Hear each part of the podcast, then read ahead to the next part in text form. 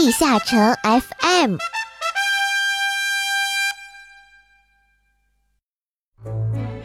Hello，欢迎勇士们收听地下城 FM 第三期，我是主播玉涵。哎，喂喂喂，请问来自阿拉德的电波稳定吗？现在地下城 FM 在微信公众号的菜单栏、DNF 助手、喜马拉雅电台和 B 站 DNF 官方号都上线了。不管勇士们身在何处，我们都能电波触达。嗯，好啦，废话不多说，我们马上开始今天的精彩内容吧。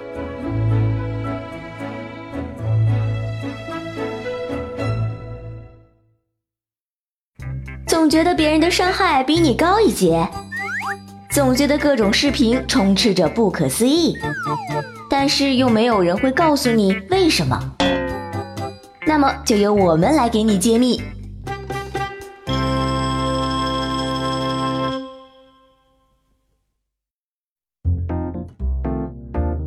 士们好，很高兴大家收听我们的阿拉德大揭秘栏目。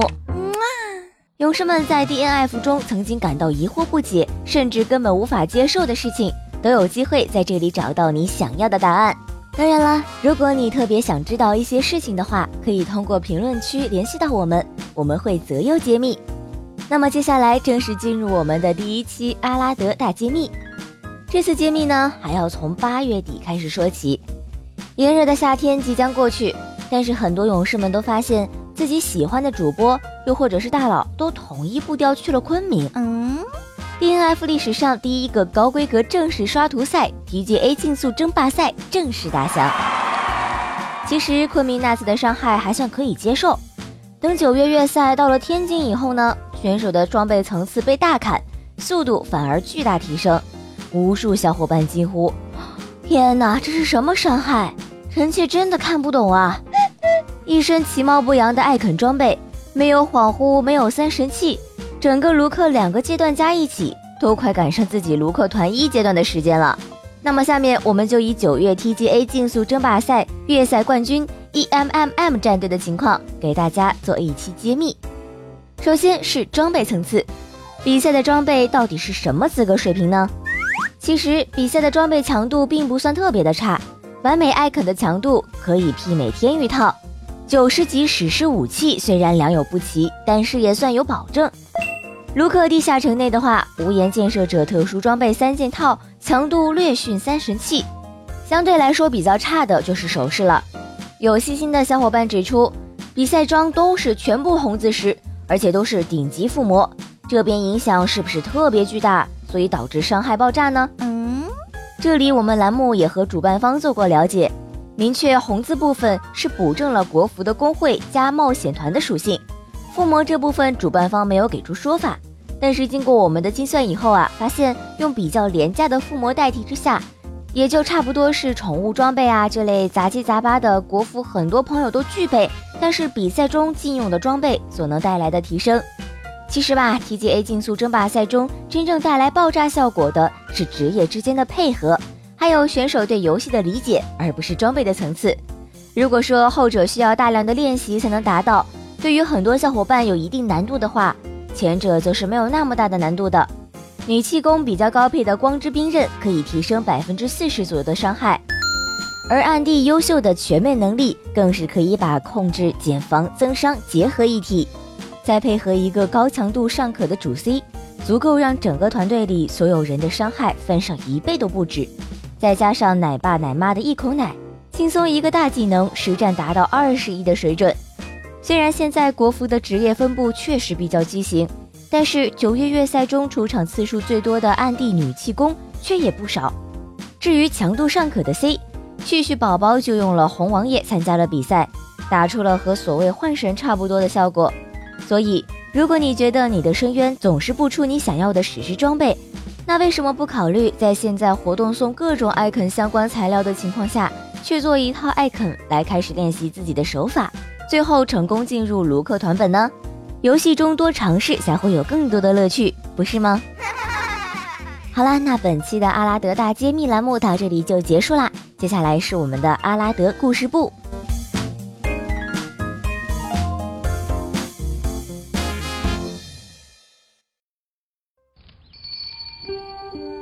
左键错过了多少人物，空格忽略了多少故事。朝花夕拾，带你去了解 DNF 背后的故事。这里是阿拉德故事部。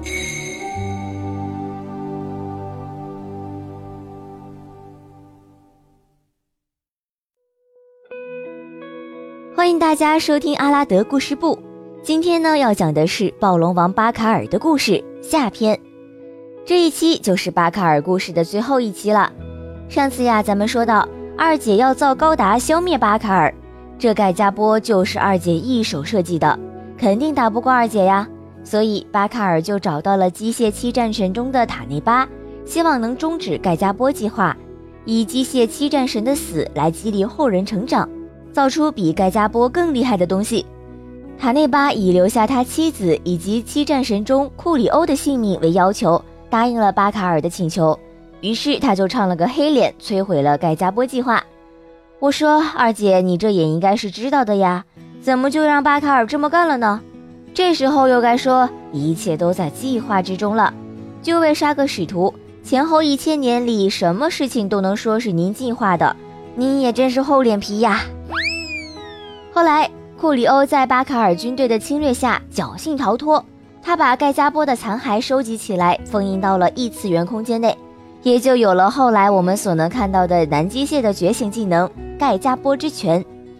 唉，不过说真的呀，如果说塔内巴能够看到火影忍者的话，我都觉得他会忍不住让巴卡尔教他好火球之术。而且人家巴卡尔肯定早就学完了火遁。他俩这跟宇智波鼬背叛宇智波族的剧情一模一样啊，就差个弟弟出来报仇了。距今五百多年前，天界机械革命爆发，界魔法中心里的天界人终于拥有了能和巴卡尔的军队相抗衡的实力。冒险家们在爱丽丝引导下，通过异次元裂缝穿越到五百年前的天界，要消灭巴卡尔。不愧是名侦探巴卡尔呀，在临死前还修了一把推理。他猜中了冒险家们来自未来，也猜中了使徒死亡的顺序，但是他唯一猜不中的就是策划的心。他死也想不到，许多年后的冒险家都会喝着大眼仔药剂，一路蹦迪过来给他一个爱的抱抱。哎，我这人还没看到一个，就跟安图安的小弟们打起来了，这跟说好的不一样啊！巴卡尔临死之时。巴卡尔之城已经变成了火的海洋，他的身上布满了伤口，在火海中咆哮，和卢克预言的画面完全一样。巴卡尔始终都没有逃脱死亡的命运，但是他也相信预言已经发生了变化，他的努力并没有白费。我觉得呀，巴卡尔太看得起我们了。要知道，在当初 E 三副本刚上线的时候，有多少人一次又一次的躺尸在巴卡尔宫殿呢？刚玩 DNF 的时候，我还不理解早期巴卡尔 BOSS 战为什么会有个跳舞机机制呢？到现在想一想啊，肯定是巴卡尔在天界太无聊了，就让天界人给他发明个跳舞机玩玩，最后把天界给踩出裂缝。死之后呢，就把天界大陆给震得四分五裂。当然，这只是开个玩笑。至此呀，这位善良的暴君的故事就此终结，他背负了无尽的伤痛与不解。虽然被不明真相的冒险家消灭，但这也让他看到了拯救世界的希望。而巴卡尔和二姐长达近千年的斗争和隐忍，也让他的形象变得大义凛然起来。不过呢，现在身为天界人神枪手的界面右边可是魔法值，巴卡尔要是还活着，肯定会被气吐血的。到这一期呢，终于讲完了一位使徒的故事，有没有舍不得我们的暴龙王呢？勇士们想要对巴卡尔有更多的了解，可以去看看官方设定站新上线的巴卡尔档案，会有更多的收获哦。感谢各位勇士的收听，我们下期阿拉德故事部再见。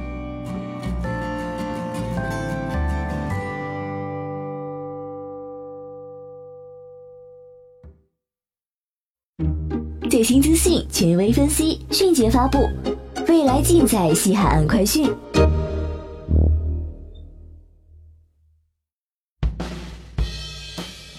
各位小伙伴们，大家好呀！前几天西海岸总算是更新了内容了，之前一直不更新，我的内心也是非常焦灼呀。一想到没有东西给小伙伴们交代，我就感觉到很不好意思。不过现在不用担心了，看过 DNF 官方助手或者 DNF 官方论坛图文资讯的小伙伴们都知道了，这一次又上线了一个非常有趣味性的活动。呃，什么？你说你还没有看图文资讯？那赶紧去 DNF 官方助手或者官方论坛去看一下吧。有了解活动的小伙伴们都知道了，这次的活动本质类似恋爱游戏，勇士们呢在另外一个梦境世界里。变身为看上去很废柴的主人公，然后想方设法的去刷几个可供追求对象的好感度。嗯，听起来好像有一点点像去年的养女儿活动。哎，事实上呢，也确实是这样。不过呢，这次的活动是分期进行的，以七天为一期。当然，这个七天不是现实中的时间，而是活动里单独的一个计时。我这边今天研究了好久，才发现。好像是完成若干次事件就会过一天，倒计时七天走完就会到达命运之日。而活动中需要用到的勇士之梦点数，除了通过挂机获得之外，还可以通过干推荐地下城获得。挂机获得的话，每二十分钟获得三天，一天呢最多获得九次，也就是三小时能获得二十七个点。而通关一次推荐地下城，则是二点点数。暂时还没有听说一天有多少上限，也就是说，小伙伴们如果迫不及待的想攻略自己喜欢的妹子的话，赶紧爆肝起来吧！哦，等下，这次不仅仅是只有妹子哟，还有一个汉子对象可供选择，也就是说是三个不同风格的妹子和一个汉子可以给大家攻略的。不知道各位勇士到底喜欢谁呢？是强势的女骑士，还是温柔的女学者？骄傲的小公主，又或是帅气的男教师呢？这个选择当然是萝卜青菜各有所爱了。不过呢，这里还要提醒一点哟，因为命运之日的存在，所以大家最好先集中精神攻略一个对象，就不要广撒网浪费点数啦。每次到达命运之日之后，都会清除当前的进度，所以勇士们千万要注意啊！这次活动呢，主要的指标有三个，除了之前已经介绍过的勇士之梦点数。和攻略对象的好感度之外，还有魅力等级，而魅力等级则是通过梦幻次元中勇士训练场实现提升的。每天的限制参与次数是五次，而每次参与需要二十五点勇士之梦点数。而两个小试炼的玩法也相当简单，比如说心跳爱之剑这个试炼，就是通过操纵鼠标点击脱下面具的攻略对象。当然啦，如果不慎手抖射错或者漏射达到三次的话。那么试炼就会直接结束，不论是时间到还是被强制结束，都会按照当前的得分结算奖励。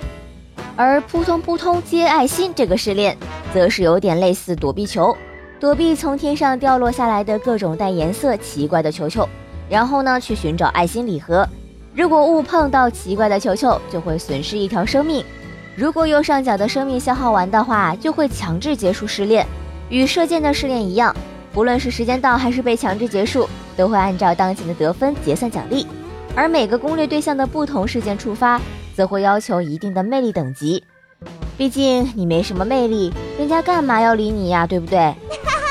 在最后告诉各位小伙伴一个小技巧：远古地下城也算是推荐地下城呢。每次通关远古地下城，也可以一样获得两点勇士之梦点数。也就是说，各位勇士在摸金的同时，也是可以直接刷到活动需要的点数的。好了，更多游戏资讯记得锁定西海岸快讯，我们下一期再见。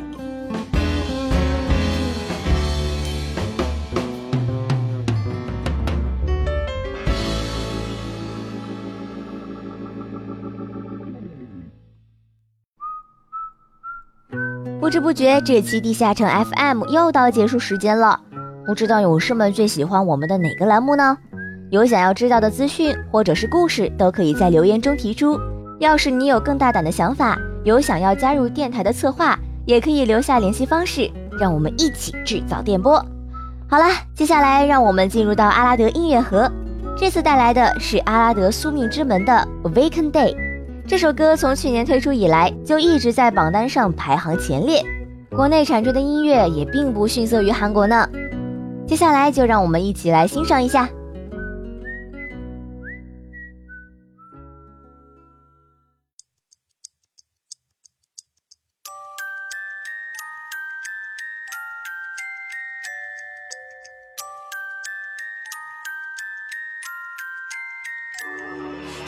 在末日降临之前在我身体倒映毁灭